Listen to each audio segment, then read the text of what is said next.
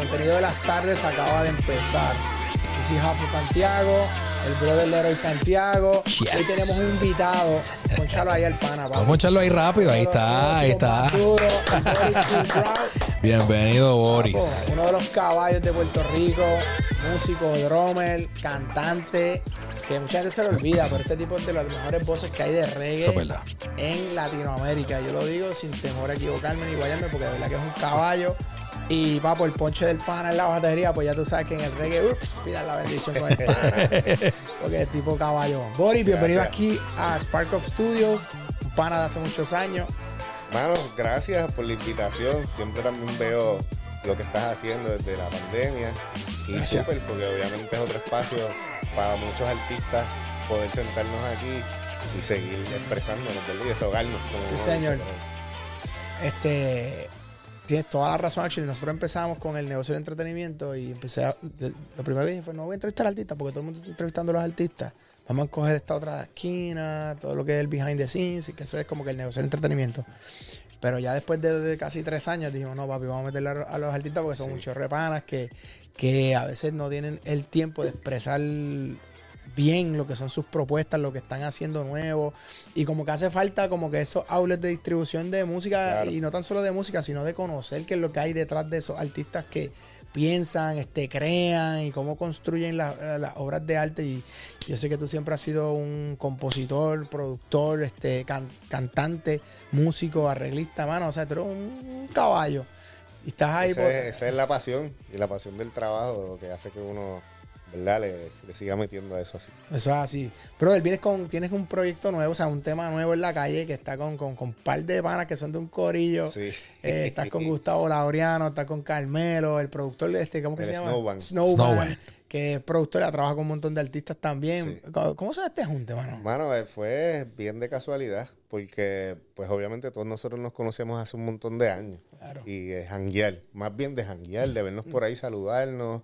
Y obviamente respetamos el trabajo que hace cada uno, porque pues obviamente lo que hacemos es mantener una escena musical de un sitio, obviamente, y representamos pues lo mismo al final. Claro. Entonces, nada, nos juntamos de la siguiente manera. El cuento es que Gustavo y el Snowban siempre se juntan porque pues se conocen también hace tiempo y Gustavo va al, al estudio del Snowban a hacer música y A producir. a producir, a juntarse, a inventarse cosas.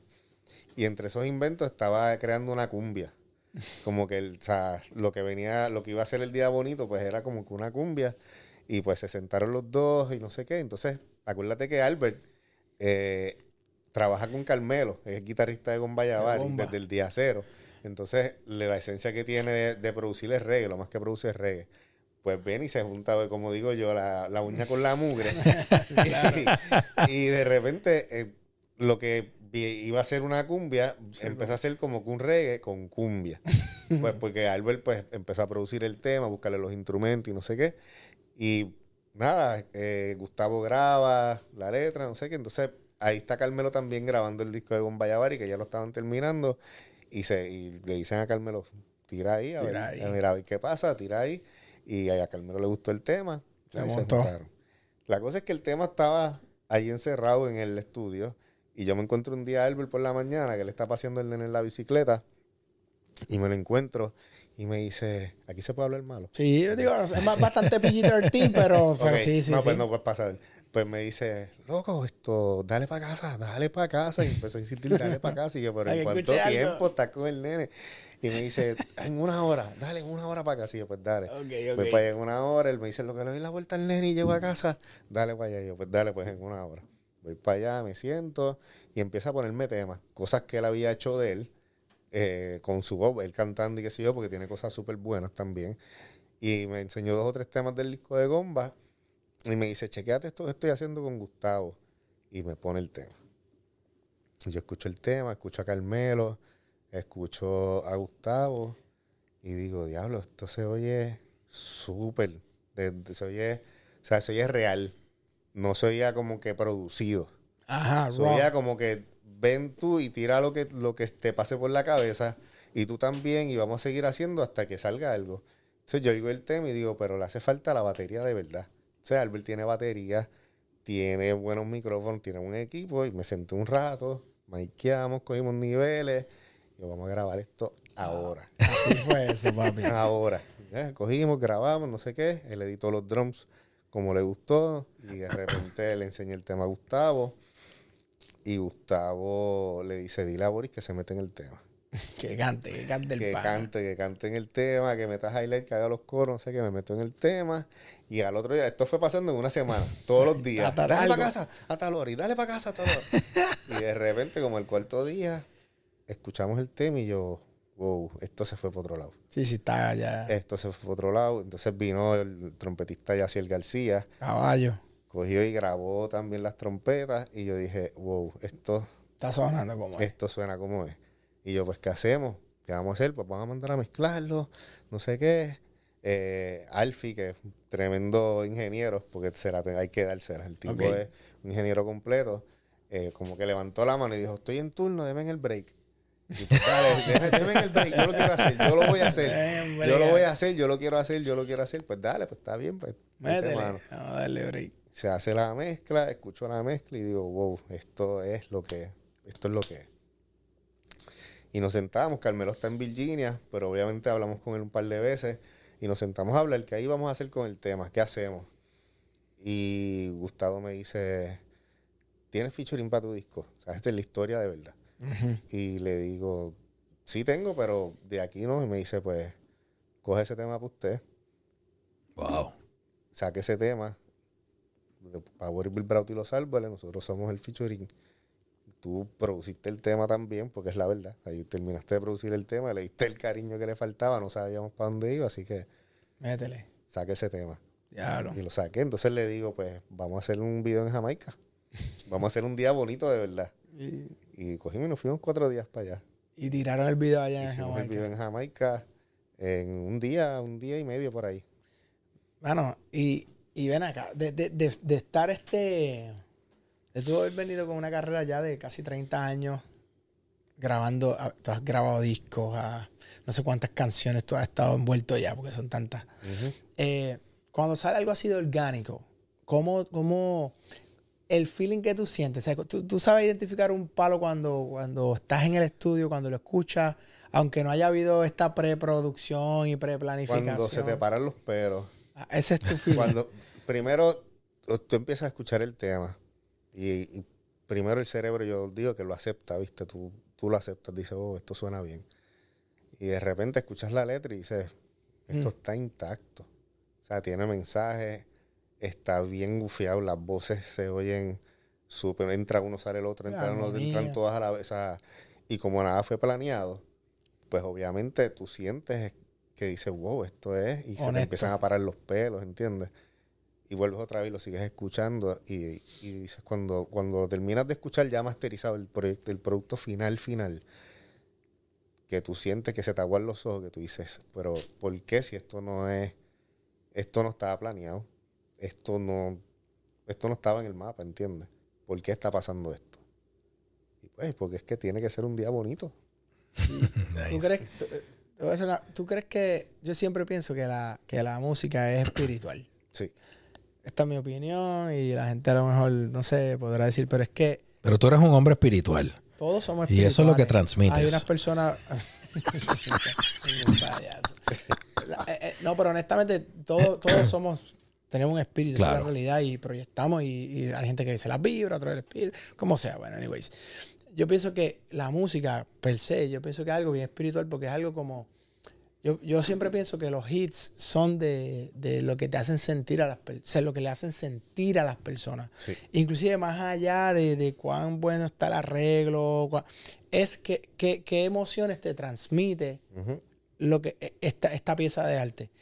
Y, y hay veces que, por ejemplo, si tú- yo el otro día estaba escuchando a, a Rick Rubin y él sabe que no toca ningún instrumento, lo dice, pero el tipo se deja llevar por, por, por, por el feeling. Exacto. Sí, sí, es que la música, obviamente sí, uno tiene que crear. Claro, que eso ya te necesitas. Exacto, que crear, que, porque lo necesitas, pero lo que sale natural, eso es lo que a veces tarda tiempo. A veces te adelantaste en el tiempo musical y la Es gente verdad. no entiende eso. Es. Y pasan 5, 6, 10 años y ahí, entonces ahí es que la gente dice, wow, espérate, Este estaba adelantado. estaba adelantado. Sí. Pero sí, es, es eso, es bien espiritual. Es una, es una conexión, ¿viste? Sí. Ven acá, Boris, y esa, esa, yo, yo me gusta esa parte de la espiritualidad y toda la cosa, pero ¿cuántas veces, porque mira que he visto casos creativos, cuántas veces el- fue el back and forth del tema de- de- hasta llegar al producto final que hoy podemos disfrutar de un día bonito? Mano, o sea, el- lo que tomó tiempo fue poder sacar el tema. Ya. ¿Entiendes? Como que ponernos de acuerdo y, y este no conoce las leyes y nosotros sí. Y entonces, pues espérate, pues deja que este pues, busque información, como cogerlo con calma, ¿entiendes? No todo el mundo entiende la industria como es, Claro. Claro. ¿Entiendes? Todo de repente es como que el que está metido en esto que no sabe, mano, el deber del que sabe es decirle. Explicarle. ¿Cómo es? Acuérdate que esto es, este, en la industria de la música es el sombrero de- del mago con el conejo. Claro. Tú metes la mano y tú no sabes qué vas a sacar de ahí. es, Verdad. esto, ¿entiendes? Es así.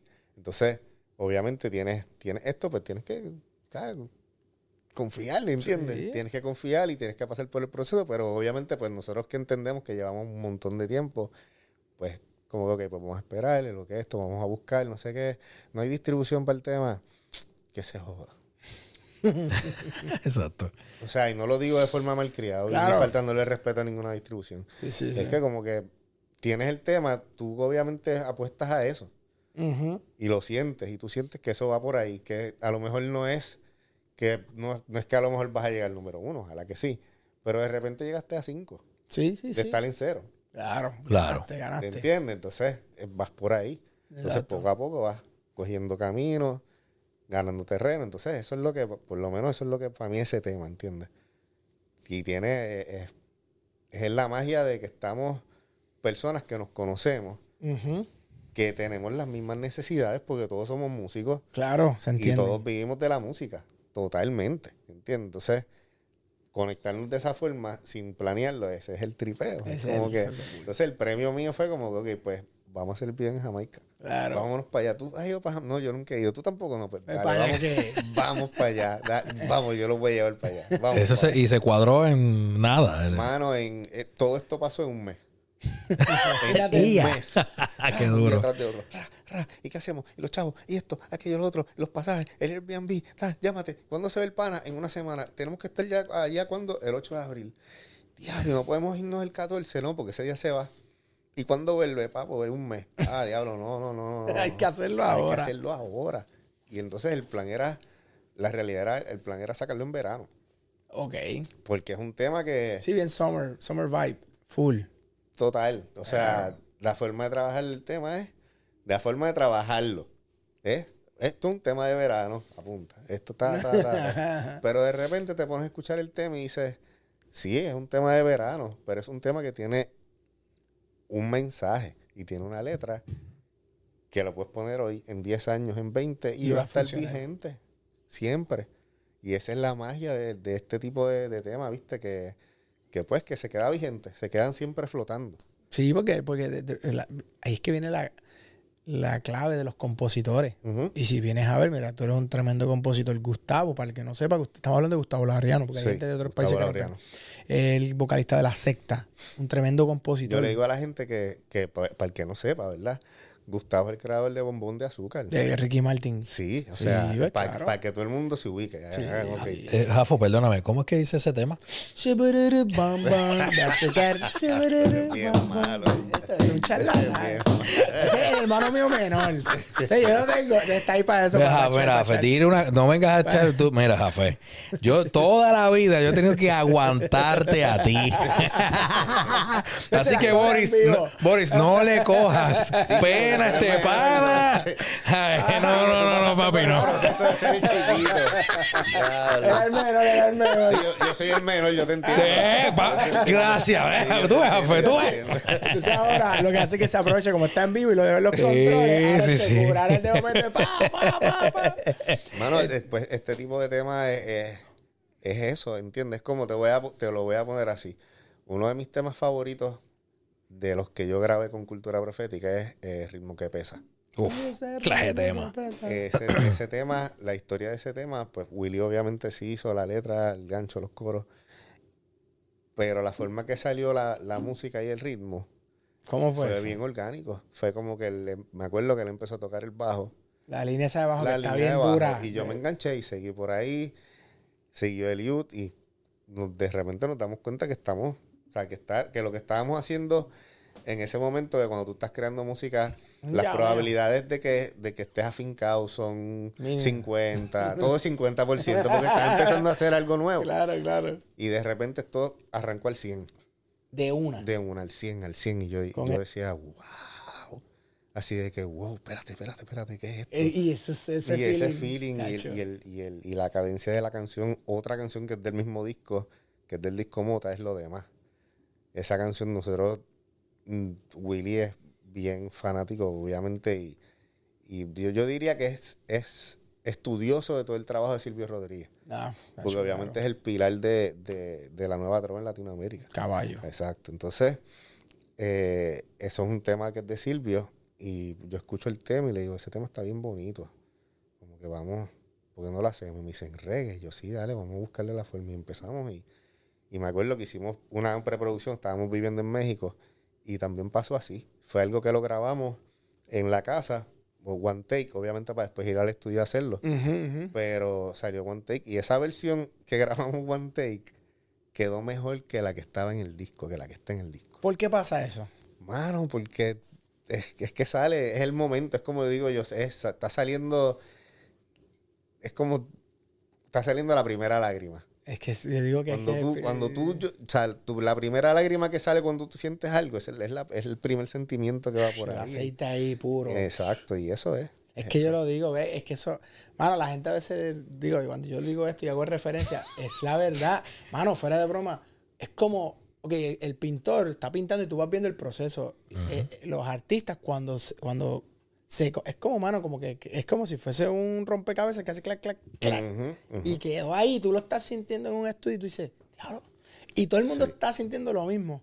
Y por eso digo que eso es algo que, mano, viene, no sé, de, de- de- del cosmos. Eso es un premio, eso es un premio. Yo creo que Dios nos da a nosotros Sí. los músicos que tenemos la oportunidad, ¿verdad?, de llegar a, a ciertos niveles. Sí. Porque es así, eso es, el- es un premio de, pues, de, de tú sacrificarte, Ujú. De tú creer en, en ti mismo, porque obviamente al final la fe es eso. Eso Tú es creer. Creer, ¿entiendes? Pues tú tienes que creer primero en ti para después que otro te crea. Pero, pero algo importante de la fe es que la fe sin obras no es. lo que de verdad demuestra tu fe, yo siempre digo, y esta es la pelea a veces que yo tengo cuando yo veo mucha gente, no, que ten fe, es como que, papo, la verdadera fe tú la demuestras actuando. Me explico. Sí, pero ¿cuántos, cuántos años tú llevas tocando y componiendo? Ajá. Porque tu verdadera fe de que tú puedes llegar a hacer algo grande lo demuestra todas las horas que tú le has metido a algo. Fe sin acciones es, mano, una utopía, es como estar en la Lalandia, en mi opinión, ¿verdad? Yo siempre digo que si usted, usted puede tener toda la fe del mundo, pero usted tiene que poner un paso y después dar el otro y después tirarse. Mira, este, este estudio hoy, que hoy ya pasamos el millón de views. Sí, eh, señor. No lo lo dijimos pero hace- pasamos el millón Si de no lo celebramos hace unos días. Hace unos días. en pandemia, hacer como. Yo empecé con la cámara 720, que es una porquería de la iMac, Sí, al garete, sí es- empezaste con lo que tenías, lo que había. con las herramientas que tenías, pues, pero lo voy a hacer. Y lo voy a hacer porque yo sé que los panas míos y lo que íbamos a, a estar a- hablando del contenido, pues son mis mismos panas con los que yo he hecho negocio. ¿Y qué pasó? Hacho, de momento empieza a escribir un montón de gente bien importante, van. Y dije, pues, ¿sabes qué? Compré una camarita. Se la compré, me acuerdo, a Robert Almodóvar.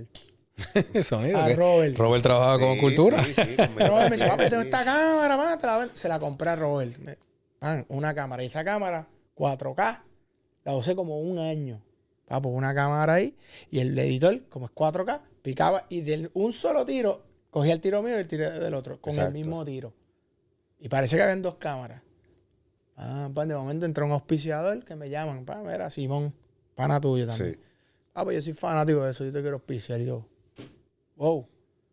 Con los auspicios, compré otra vez otra cámara, compramos otra cámara, alquilamos esto, compramos consola, pa.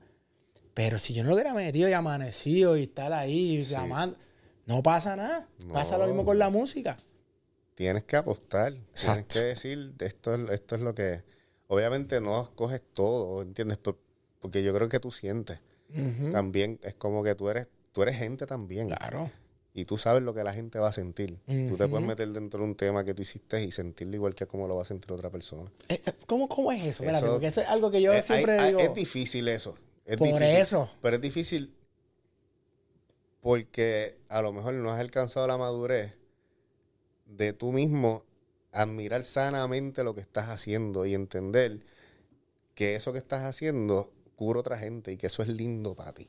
Hmm. ¿Entiendes? Eso es, eso es. Cuando tú empiezas a mirar de eso desde ese punto de vista, diablo, qué bueno Dios, tú me diste el- este don para poder hacer esto. Y diablo, y escucha, diablo, yo hice esto. ¿Entiendes? Al final dices, diablo, esto yo lo hice en serio. ¿En, cuánto, en, en cuántos minutos? ¿Entiendes? Es un don. En- So- exacto, ¿entiendes? Y de repente pasa. Y cuando es así, es que ahí es que vuelvo y te digo, una apuesta y, y te va. como Y está hiciste. bueno eso. Y te pregunto, Boris, este, ¿cuál fue? Porque sentiste una magia brutal con, con, con, con este grupo de trabajo, este, que de hecho creo que el productor ha trabajado con Baby Rasta y Gringo. Sí. Ese es su, su fu- el, pro- el fuerte de este productor es, es el, es el reggaetón, No, ¿o no, no? no, lo que pasa es que Albert hace música de niño, de chamaquito. Ok.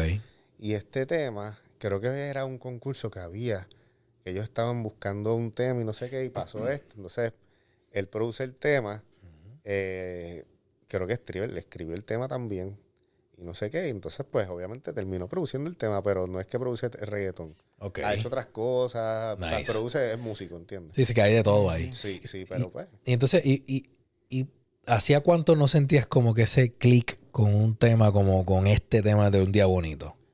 Mano, esto. Hace, hacía tiempo. Lo que pasa es que, como esto es diferente, tú no sabes qué va a pasar. Si yo, si yo te digo, diablo, quiero hacer un tema, y voy a llamar, voy a llamar a Gustavo y voy a llamar a Carmelo. Yo sé que tienen mil de potencial para hacer Claro. el tema, pero yo no sé qué va a pasar. ¿Entiendes? Yo no sé qué va a pasar. Y yo sé que va a pasar algo bueno, porque nos vamos a poner tra- a trabajar para que pase algo bueno. Claro. ¿Entiendes? Eso, ese es el propósito. Pero la realidad es que tú de repente dices, diablo, nunca hemos trabajado juntos. Tú haces rock, tú haces reggae, yo hago reggae, y tenemos influencias, tú también, las mismas que yo, y esto también, y de repente es como que, diablo, pues, pues dale, pues por ahí puede pasar algo. De tú, o sea, tienes que analizarlo para poder engancharlo. Pero como paso orgánico, te hace analizarlo todo. Diablo, espérate, ¿dónde está el potencial aquí? Espérate, este tipo, este, este tipo es el GOAT. Este tipo fue el que escribió Bombón de Azúcar. Ok, ya, descartado. O sea, es como que no tienes ni que pensar en él. Carmelo, este tipo ha hecho ya ocho, nueve discos de bomba ya descartado. Yo, de repente, mi carrera, diablo, descartado. El Snowman. Ese tema de Baby Rasty Gringo lo hizo cuando tenía 17 años.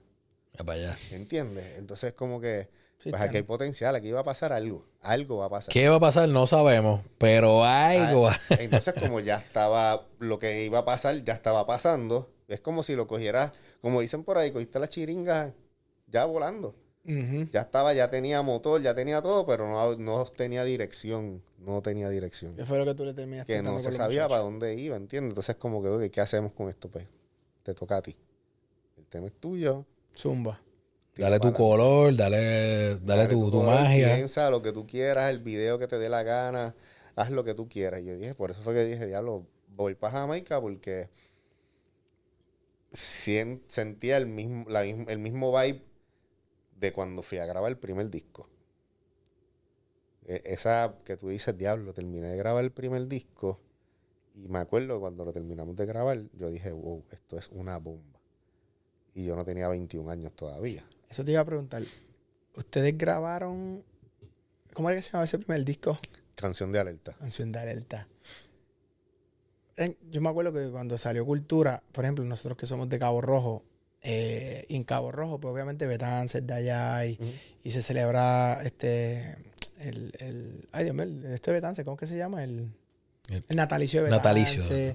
Y, y por alguna razón, los profesores casi todos muchos de ellos son bien independentistas. O sea, eso es bien, bien natural en, nosotros, en, en- en Sí, los sí. cabos rojeños. Este, y es como que hay una cuestión bien fuerte. Y, y- y cuando se celebraba el, el Día del Estudiante, yo me acuerdo todavía yo en high school. Estoy hablando 99 o 98. ¿Cuándo fue salió ese disco? 9-8. Ok. El artista que nosotros invitamos fue Cultura, ellos ni se acuerdan. Hay una foto que la, la, la subieron el otro día a Facebook y están ustedes en Cabo Rojo tocando Cultura. Y nosotros, porque el mensaje de ustedes era bien normal para nosotros En una escuela, una high. en una high, escuela pública, yo me- sí, sí, yo sí. me Pues, acuerdo, pues yo estaba ahí en esa me escuela. acuerdo, seguro. Pues ahí estaba Ricardo, el guitarrista de Cani García, y de ahí se graduó Polo, el maniel de Residente, de ahí un corrido de gente, Sí. pero todos son, pues, ¿sabes? gente, y, y, y toda la clase, pero unánime, ¿no, papi? Cultura. Cultura y Roy Brown. Exacto. Para que sí, sepa. Sí, sí, extremo, extremo. No, vamos. no, eso era, eso era Extremo, eso- estamos en la etapa, estamos en la etapa y ahí, aquí ya estamos. pero de high school, o sea, que tú tenías en ese momento el reggaetón pegado. No, vamos, papi, no, tranquilo, es cultura. Sí, sí. Eh, y entonces, pues, esa, esa, cuando ustedes sacaron eso, yo, este, el tema de la, de la conciencia y de las letras tan profundas, siendo personas tan jóvenes, este, de igual forma que se crean los palos y los hits, donde, donde este aporta esto, donde este otro aporta aquello, ustedes cuando se conocen que se crea lo que, lo que hoy por hoy es cultura, no, este, fue así mismo, como que ustedes empezaron a ver las piezas del rompecabezas o es que ustedes eran panas de chamaquitos, No, ¿cómo, no, se, no, cómo se monta eso? Nosotros, yo conocí a uno de los guitarristas, que era Juan Esteban, que grabó el primer disco. Cogía la clase de matemática conmigo en la Inter. Ok. La hermana de Eliud cogía la clase de matemática conmigo en la Inter. Eliud estaba en la Inter. Ok, ahí. hasta ahí. Ok. Entonces, entre hablando un día con, con Juan Esteban y no sé qué, y estaba la hermana de Eliud, le digo, yo estaba, ya estaba en otra banda y me habían botado de la banda porque llevaba un año y medio tocando batería nada más y estaba bien crudo.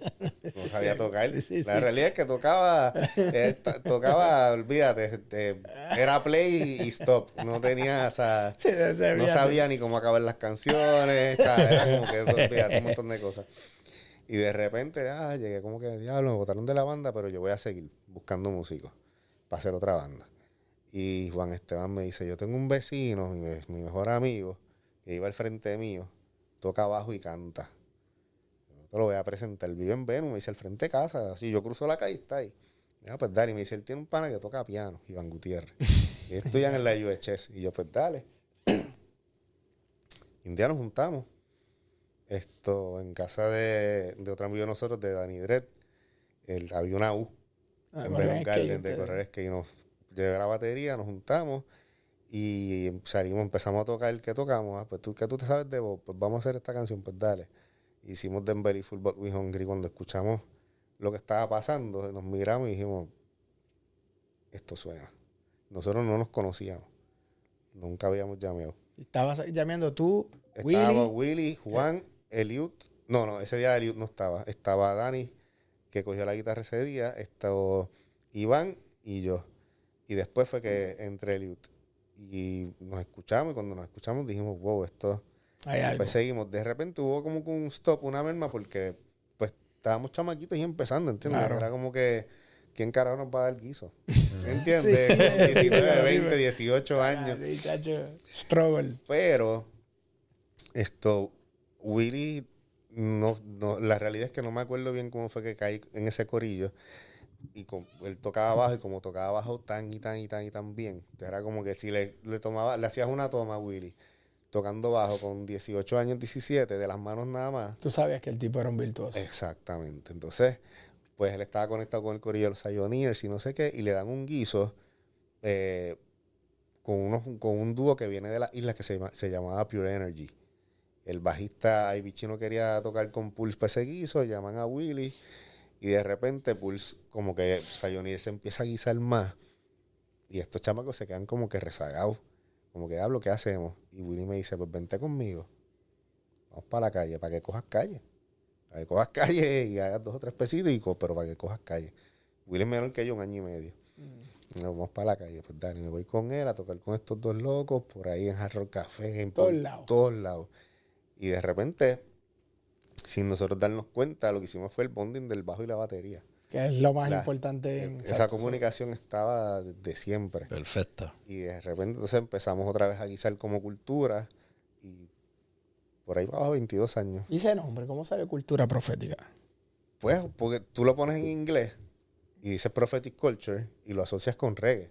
Automático. ¿Entiendes? Entonces, pues yo pensé eso. Yo dije, pues vamos a llamarnos Prophetic Culture. Había un guiso y nos estaban llamando y llamando y llamando. Prophetic Mira, Hay que culture. hacer, hay que hacer el, hay que hacer, Prophetic hay que culture. hacer el, hay que hacer el flyer. ¿Qué sé yo ni qué? Y nos reunimos en un ensayo. Mira, que están llamando para el flyer. que ¿Cómo nos vamos a llamar? Y sale uno de, de los muchachos y dice, ah, las marionetas, las marionetas azules. Tú eres loco, no, eso es una mierda. Oye, me a mí me gustó ese. ¿no? Y, salgo y digo Prophetic Culture. Y Willy me mira y me dice, viste, pero nosotros vamos a hacer reggae en español. Y yo lo miro y le digo, o sea, digo, ah, pues cultura profética en español. Y así fue que salió el nombre. ah, pues dale, pues, pues, pues dale, pues, pues mande ese nombre, ponga ese nombre. Es lo que decidimos. Y se quedó porque obviamente empezamos a guisar y, y ni le prestábamos atención ya. Pues. Hubo un punto que, que el nombre, como empezamos a guisar esos primeros dos años y medio antes de grabar, nosotros guisábamos a veces de miércoles a domingo, de jueves a domingo. Los veranos eran a Caótico. matarnos, pero como éramos nenes, Sí, papi, rock and roll. no, ustedes, no, iban a todas ahí. 20 pesos y dale que voy a comer las alitas y... todas las días de la vida, y hoy, mañana y pasado, y entonces de lunes, de lunes a miércoles o de lunes a viernes, si no había, si no había guiso, ensayábamos. Pero ensayábamos desde las 7 de la noche hasta las 12 en la lluvia. Eso, Ya. eso, eso, eso, eso es como un- una historia que, que, que la gente siempre lo hace referencia a cuántas horas ustedes le metían, estaban ensayando en la yupi, ustedes tocando, tocando. Cinco o seis horas. Cinco o seis horas. Los primeros ocho años de la banda, los primeros ocho años de la banda fueron ensayos de no, no menos de cinco horas. ¿Cuántos días? de lunes a viernes. Ok, Eso está cañón. pero papi, para. Haz la matemática, Jafet. No, no, no. Lo que quiero decir es que la gente cuando vea cultura en vivo Saben. y cuando los ve en vivo. Pues tú te quedas como que porque está ponchara, claro, papi, cinco, cuatro y cinco horas diarias por ocho años, hermano. Sí, sí. Estos tipos no- con los ojos cerrados, ya este sabe lo que estaba el otro pensando. Y como quiera, como, como quiera, daba un poco a veces de trabajo tú interpretar lo mismo que creaste, porque es original. Y te tienes que acordar de todo lo que hiciste.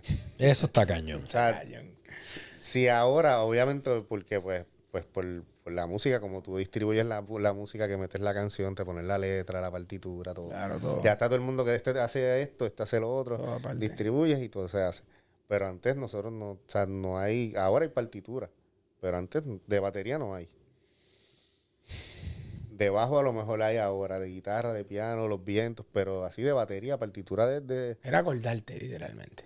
Así era la pero espérate, ok, ok, espérate. Yo, yo, yo no no soy, se lee- yo no, no se espérate, lee yo- música, Yo, no papi. soy, no, yo sé, Digo- pero yo no, no, no soy músico, obviamente. Ahora, cuando tú, cuando ustedes, eh, bueno, te surge una idea. Tú, antes de sentarte en la batería, empiezas a hacer el, el ruido con la boca. melodía, Ah, la claro, melodía. Eso, lo tienes en la como cabeza. que, va, ok, vamos, tú vas a hacer... Eso mismo, Sí, eso eso, mismo. eso, eso. Ya. Así es que. Ahí. Tienes eso en la cabeza y, y así tienes miles de instrumentos en la cabeza. Sí. O sea, la canción casi completa. Como que tienes el ritmo, de repente, claro, esta línea de bajo, a lo mejor el bajista está haciendo algo y tú le construyes más de eso para que tenga más carne y sigues porque te envuelves, ¿entiendes? Y así se va construyendo. Pero casi siempre, cada instrumentista, visto, obviamente se ocupa de crear, porque obviamente estás Claro. creando tú. Sí es bueno que te, que te digan, coño, esto, hazte esto, y por ahí tienes un punto de partida si no tienes para dónde ir, ¿entiendes? Ujú. Porque también a veces, por más que tú te expongas o trates de crear, no te sale nada hoy. Que eso, por, por eso No te que- salió nada hoy. Sí, ¿Entiendes?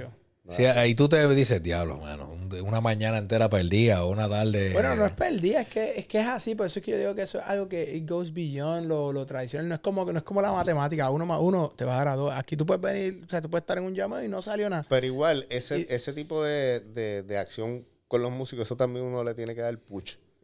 Eh, no es como que, "Vaya, voy a esperar que me llegue. No, tú tienes No, tú que tienes que también que, ir. ponerte para eso. Claro. Tú tienes que ponerte Así que tú para también lo, buscas la vuelta para Sí. construirlo. Sí, tú Claro. tienes que ponerte para eso porque si no tampoco te sale. Tú sabes, tú sabes que yo escuché, eh, o no escuché, creo que leí, que las ideas, como al igual que las canciones o los palos, nosotros- yo trabajo con muchos compositores y, y de los tipos que más palos tienen, un Joel Enríquez, por ejemplo, que yo soy fanático de Joel. Palos, pero de salsa hasta pop, hasta regional mexicano, uno de los tipos que es un freaking hitmaker, que lo tuvimos en el, en el negocio, Boricua, en Miami. Es su disciplina y, y es como, imagínate que tú ensayaste cinco horas por ocho años, pues estos tipos componen todos los días canciones, tratan, Ajá. están, están, están.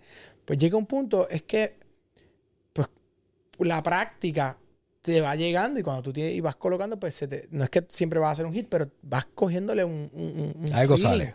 Y vas, y a lo mejor no es el megapalo, pero te sale un buen tema. Y de aquí entonces se, se, se, se, bre- ¿sabes? se brega, se, se complementa con otras influencias. Este. Yo pienso que, que esa parte de la disciplina, esa parte de no quitarse, esa parte de tener la, estar claro de, de que, ok, vamos a hacer música, pues vamos a meterle tiempo. Y también, o sea, y no es que nosotros los, o sea, nosotros los músicos y los artistas somos una montaña rusa. Normal. Eso es bien normal. normal. obviamente. Se lo explico al brother. Y él me dice, "Pero ¿cómo tú me bregas, papi? Todos son iguales. Eh, eh, unos más que otros, porque hay unos más que otros. Pero es la verdad. Pero obviamente cuando tú tienes conciencia, pues tú dices, diablo, porque no todos los días te levantas, no todos los días te levantas queriendo ser. Boris, Boris. Eh, sí. Claro. Diablo. Y te mira y dice, diablo, otra vez tú. Pero vez tú. Pero, pero, y diablo, pero, pero por algo estás aquí. Entonces, dale, vamos por ahí para abajo. Pero ahí- sí, y eso le pasa a todos los seres humanos. Dice, diablo. Ah, diablo, otra vez, dale, vamos. Eh, Oye, ahora que que, eh, me surgen dos inquietudes en, esa, en eso que acabas de mencionar. La primera sería, eh, cuando llega el momento del, del- de, de irse de tour, que una cosa es, ah, voy a tocar en Mayagüez, Quebradilla, Recibo, ah, sí, chévere, una van y whatever. Pero cuando llega el momento de montarse un avión, todo el corillo junto, obviamente sé que hay una química, pero los que hemos estado de tour, eh, está La apretada la cosa. convivencia. ¿Cómo, cómo, ¿Cómo fue ese momento? O sea, esa- no sé si la recuerdas, ¿verdad? Pero ¿cómo fue esa primera vuelta y ese, si fueron un par de fechas consecutivas? México, ¿Cómo fue eso? se fueron a vivir a México, me Nosotros, acuerdo, no, nosotros la primera vez que salimos de Puerto Rico, nosotros fuimos a México, que al Festival Rasteca. Acababa de salir el primer disco y creo que nosotros fuimos, no sé si fue al año de haber salido Canción de Alerta, algo así. Y es un festival gigante, habían como 25 mil personas y eran de todas las bandas de reggae de México. Hmm. O sea, era un party. Entonces nosotros cerrábamos el show Ya eran headliner, papá. no, nos damos cuenta como que llegamos a México y nos damos cuenta como que, diablo, espérate, nosotros somos los headliners. Uno. No sabíamos. Y de repente seguimos ahí, estamos un- esto, nos están moviendo del, de un hotel para otro hotel y en la emisora de radio estaba sonando Fruto de la Tierra en México. Uf, Entonces hay como que diablo. Que es fuerte, ahí es fuerte, ahí en ese momento estaba fuerte también, las leyes ahí son, ya tú sabes. Sí, sí, papi. Pues sonando ese tema y nosotros, wow, espérate, ¿qué es esto? Entonces la promoción, eh, hicieron un par de cortos de par de temas, juntaron, hicieron como un jingle y la promoción encima. Y nosotros, wow, esto no es normal. Y lo que estaba pasando era que el fenómeno de la situación era que cultura, para obviamente para ellos, y en ese momento, pues ya de ese punto en adelante para Latinoamérica, nos habíamos convertido en la única banda en grabar en el estudio de Bob. O sea, los, los más cerca que habíamos estado A de Bob. Marley éramos nosotros. Y, eso- y y esa película ayudó. y O sea, de repente eso sí, nosotros llegamos y la gente, una foto y foto y foto y foto, era la primera vez. Y, y la gente, ah, nosotros que, es que ustedes grabaron en el estudio de Bob y, y Tough ustedes- Gun. lo más cerca que vamos a estar de Bob Marley son ustedes. Diablo, mira Y eso. eso fue como que, eso fue un, Sí, o sea, un punto de iluminación, como que tiene un hint aquí para que, para que, arranques, para que sepas dónde te estás metiendo. Papo. Y por ahí, eso fue, ese fue el primer viaje. Estuvimos, creo que fue dos semanas. Dos semanas, algo así. Sí, dos, dos semanas. Después volvimos nuevamente a México. Ya estuvimos como casi un mes. Esto porque conseguimos otras tocadas en Guadalajara y no sé qué rayos, pero vinimos para lo mismo, para el mismo festival, pero ahí estábamos, ahí estaba más grande la, la cosa. Ahí cerró el festival Pato Banto y nosotros antes. Y eso también fue un encuentro del- de, otro mundo, porque como Pato había venido a Puerto Rico hacía más de 10 años, yo lo vi a Pato aquí, yo tenía 15 años. Imagínate. La primera vez que lo vi, entonces encontrarte con el tipo en el camerino y decirle, ¿tú Ah, sabes pues- qué? Siéntate que yo te voy a hacer una historia. Yo estuve en este concierto y el tipo así como que, ¿en serio? ¿Pero y qué edad tú tenías? 15 años. Ay, Dios mío. Estoy bien.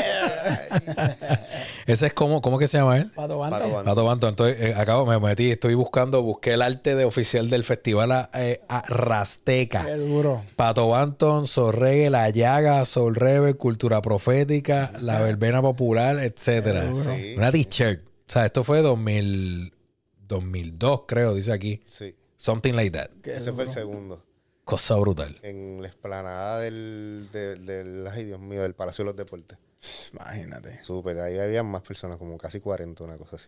Esa fue la- las primeras dos experiencias de vida. O sea que las primeras dos experiencias, estamos hablando que ustedes fueron, se presentaron ante 40 mil personas la segunda vez, o sea, del saque. la, primera ante 25 y después la otra ante 40. Ah, tranquilo. Sí, es como que nada, Sin tranquilo. presión, sí, pues mira, este, la- salió el, di- el tema nuevo y nada, mañana tocan 25 mil personas. Y esos eran los momentos que uno se comía las uñas, que te subías temblando, que de repente claro. tocabas, déjame esta canción es más lenta y arrancabas por los nervios más rápido.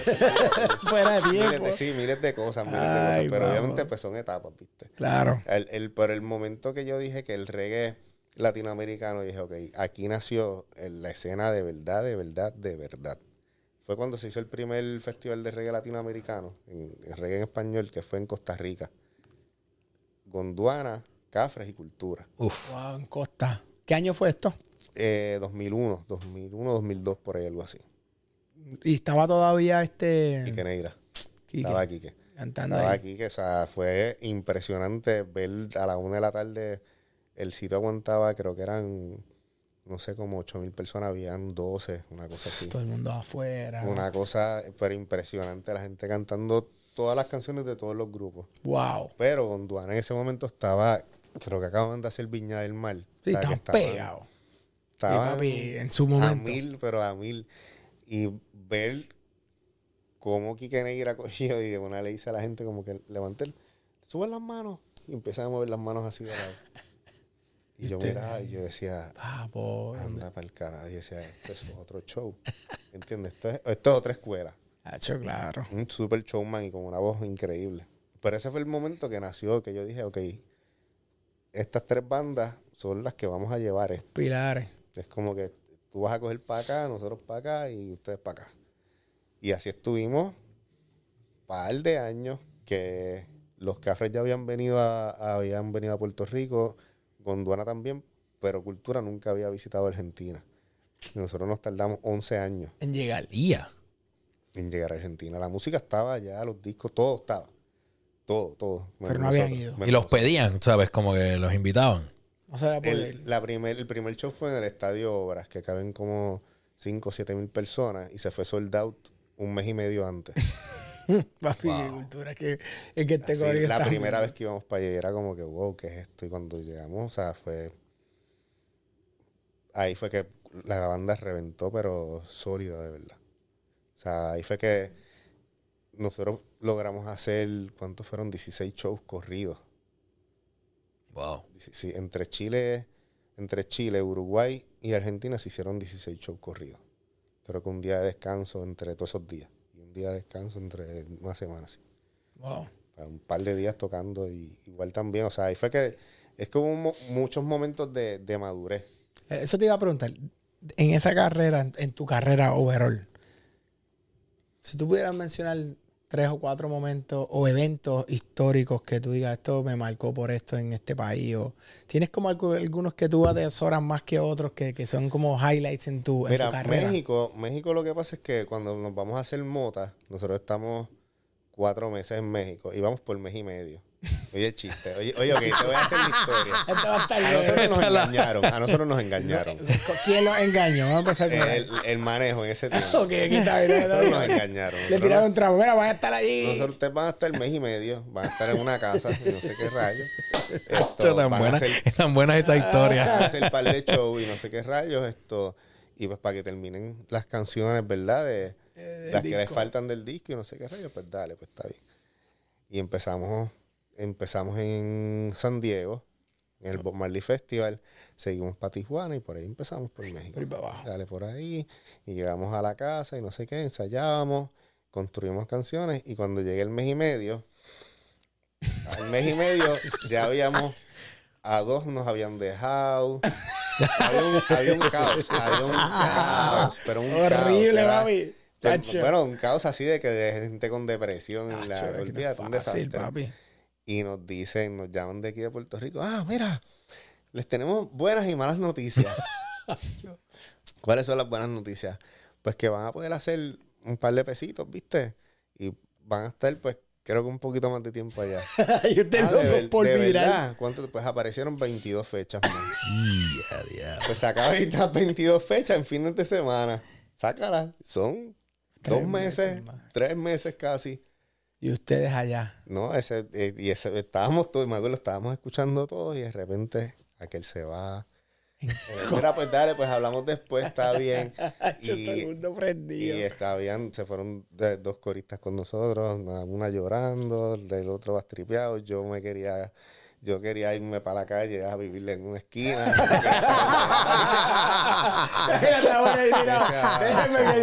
Quiero estar aquí. Yo quería volver porque me habían dejado y quería volver para acá para bregar la situación, pero yo dije, bacho, olvídate de todo. Y todo el mundo aguantó presión y se queda. Y ya, ya había algunos integrantes con hijos, ¿sabes? Con, ¿O no? Sí, uno solamente. Diablo, ese sí, sí le tuvo que Ese le tuvo que- No, pero él tuvo el, el- el- el privilegio de que la mamá, ¿verdad? De las nenas de Eliud es mitad bórico y mitad mexicana. Ah, ok. Entonces, pues, nice. iba por ahí, la nena estaba por allá y qué sé yo. O sea, estaban, estaban, estaban paralelos. Así que por lo menos eh, él Sí, no sí, perdió sí. tiempo de, de calidad, etcétera, con la, con la criatura. No. Entonces, esto, pero pues, eso fue cuatro, cuatro meses y tres semanas de estar en México y me acuerdo que a- al momento que eran, a ver, estuvimos dos, dos semanas, fueron semana y media. La última semana y media fue entre Panamá y Costa Rica, porque fuimos a tocar allá por primera vez a Panamá y regresamos a Costa Rica, que llevamos años sin ir. Diablo. Me acuerdo, me acuerdo a las cinco y media de la mañana con todo empacado así. Yo miraba la casa, la casa era de estucados, tenía chimenea, parecía una casa de misterio. Ya, peor. Y miraba y decía, Hacho, nos vamos por fin. Nos vamos, recoge que nos vamos. Pero no era, era que me quería ir porque quería, quería volver para Puerto Rico ya. Era como Sí, que sí, ya, sí. nunca había estado tanto tiempo Sí, fuera, ¿entiendes? Diablo. Lo único que obviamente, pues, mi hermano estaba estudiando medicina en Guadalajara. Ah, por lo menos yo tenía- cogía y, y ponchaba en Guadalajara, me iba para su casa una semana o par de días si no tocábamos y volvía. Por lo menos tenías eso ahí, pero había gente que no tenía ese no, break. no, había, no. Y por lo menos también mi hermano era como que, ah, mira, ¿quién- dile a quien se quiera venir para acá para que se venga contigo. Ay, por lo menos. Y nos íbamos en guagua, ocho horas en guagua, Ya. hasta Guadalajara. Horas, papi. eso es querer. Ah, pero de midnight, viste, de, de- de- de las 12 de la noche hasta las 8 de la mañana, una cosa así. Guiando. No, no, no, no, no, en un Greyhound.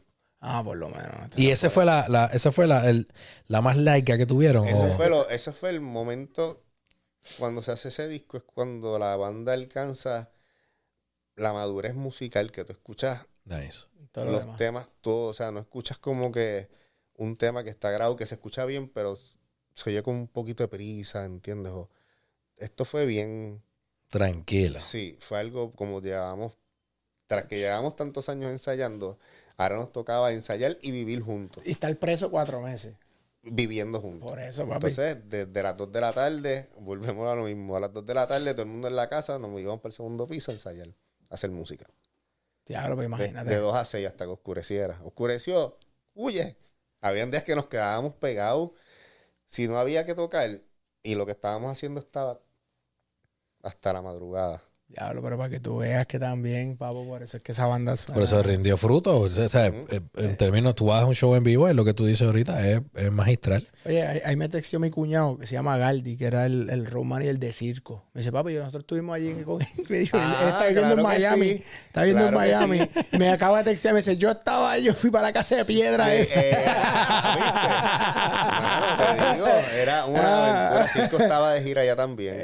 Galdi es Tony Presidio, olvídate, ya Está. estoy a Circo, a Circo creo que con la disquera creo que Universal. los Creo que también, creo que iban un tiempito corto para allá y terminaron viviendo en un hotel, Sí, pero kamikaze. par de meses. No, no es kamikaze. No, papi, moraleja. Si usted tiene una banda y le dicen que va para México una semana, Planifíquese para cuatro meses. Prepárate. chacho, qué pela, qué pela. Y entonces, obviamente, pues, lo que ayudó mucho también fue, eran las edades. Porque eran chamaquitos. Éramos 25, 26, 27, estábamos, no llegamos a los 30 todavía. Entonces, había, Ay, espérate, sí. había un break. O sea, había un break de tú. Es que estábamos, estábamos envueltos. Mira, Jafé, contrólate, mano. Mala mía, que de verdad. monitoreando ¿Qué te algo. tengo dicho, Jafé? Estaba monitoreando eh, la- la- los, los comentarios para chequearlos. No sé si tú lo estás monitoreando. Sí. Jafé, tengo aquí. Tú, tú tranquilo, deja el teléfono Mira, quieto. mira, no no te- sé, que hay gente escribiendo y no había, no había contestado mala mía, Corillo. Ahí Pero está. ahí. Pues entonces estabas hablándome la edad, de las edades, el complemento de que Eso eran chamaquitos. mucho. Eso ayuda un montón porque cuando tú estás, es como que esto. Si no puedes con ellos, únete. Únete, papi, no tienes de Entonces otra. andábamos todos, ya tú sabes, manada. Me acuerdo que nos, dicen, nos dicen, van para Mazatlán a guisar. Van a hacer, un, creo que tres shows, dos shows allá. Esto, ya les conseguimos dónde se pueden quedar. Pues dale, como estábamos kamikaze, qué duro. llegamos a una casa, creo que era de cinco pisos. La casa. Y la casa era de un, de un bichote. La casa Es era- Mazatlán. Peor, más. Sinaloa. Peor. Es Sinaloa, papi, mucho, más. mucho respeto. Ya. mucho No, no, papi, claro, pero- Obviamente llegamos a la casa, entonces cuando entramos a la casa, por piso, era como que había muchos cuartos por piso. Y llegamos y subimos un piso y había un corillo viviendo acá como, como una comuna. Y para el otro piso lo mismo, y para el otro piso, mira, este es el que les toca a ustedes y nosotros. Cabrón, ¿qué? Estamos aquí en un edificio que se convirtió en una comuna hippie. Pues dale. Y pues dale, nos quedamos ahí. De repente tú ibas para tu cuarto, para la que se supone que fuese tu cuarto, y sentado ahí estaba el del piso de arriba. Normal. Cosas acá. Entonces tú como que, ¿En tu Uno- cuarto? sí, uno malicioso. Yo mato al Pero obviamente, ok.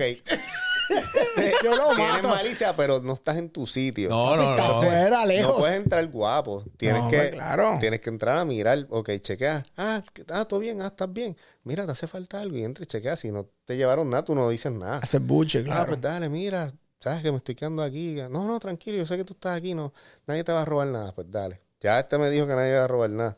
Si se desapareció algo, te voy a buscar a ti. Claro, claro. Nítido. Pues nada, vivimos eso, o sea, un montón de cosas. Hablo, papi, yo, yo, cojo- yo cuando yo, yo digo, yo, yo, manager, cuando decir que es pana, yo lo conozco también, el pana. cuando llega PR hablamos. Papi. No, no. en ese mismo edificio Ah. está, está este artesano, bien cool el tipo, no sé qué rayos, un acento mexicano. De ahí de Sinaloa, bien cabrón, el tipo con un sombrero de cuero, esos de vaquero, y haciendo artesanía en uno de los pisos.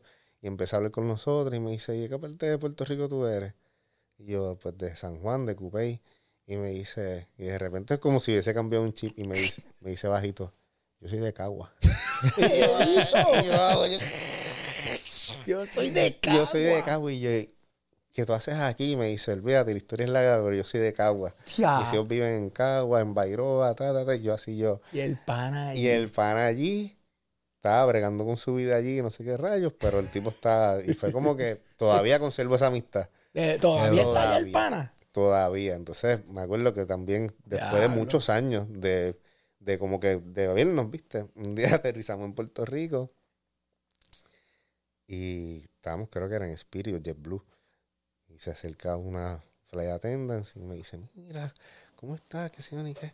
Pues mira, yo soy la mamá de los hijos de fulano. Estaba allá y él. Y nada, nada, este pana. Y me dice, ¿cómo está él? ¿Qué yo ni qué?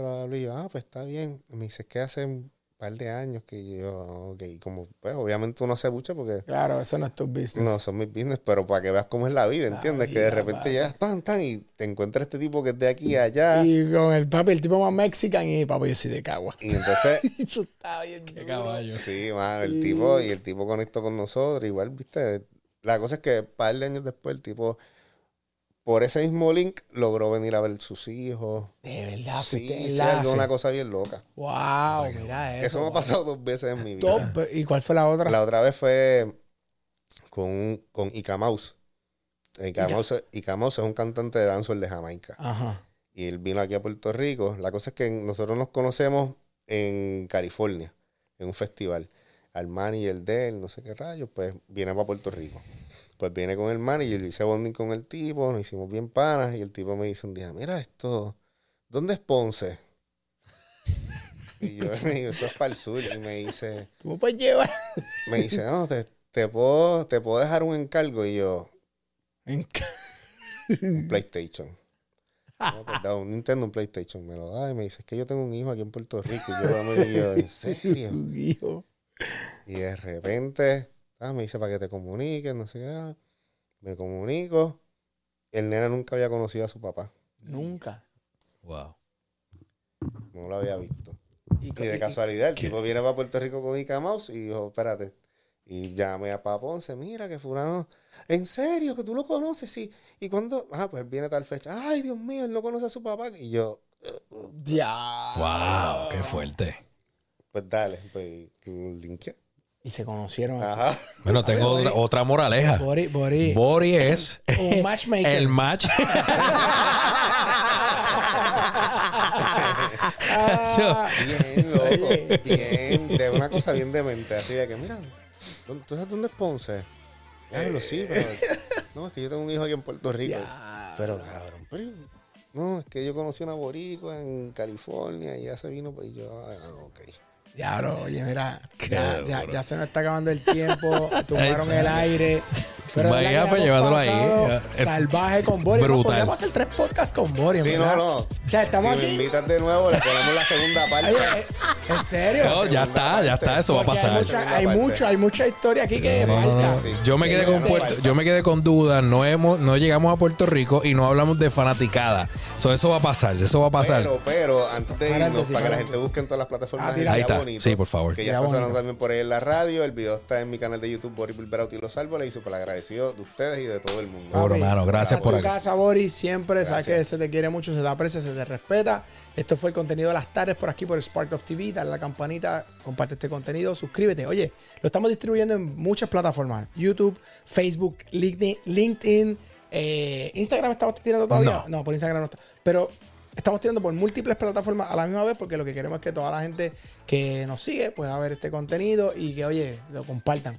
Esto es para promover este eh, cosas de value, gente que tú, cos- gente que tiene- está haciendo cosas importantes y menos chismes, menos cosas, ah, más cosas importantes. Otras palabras. Seguimos, Corillo.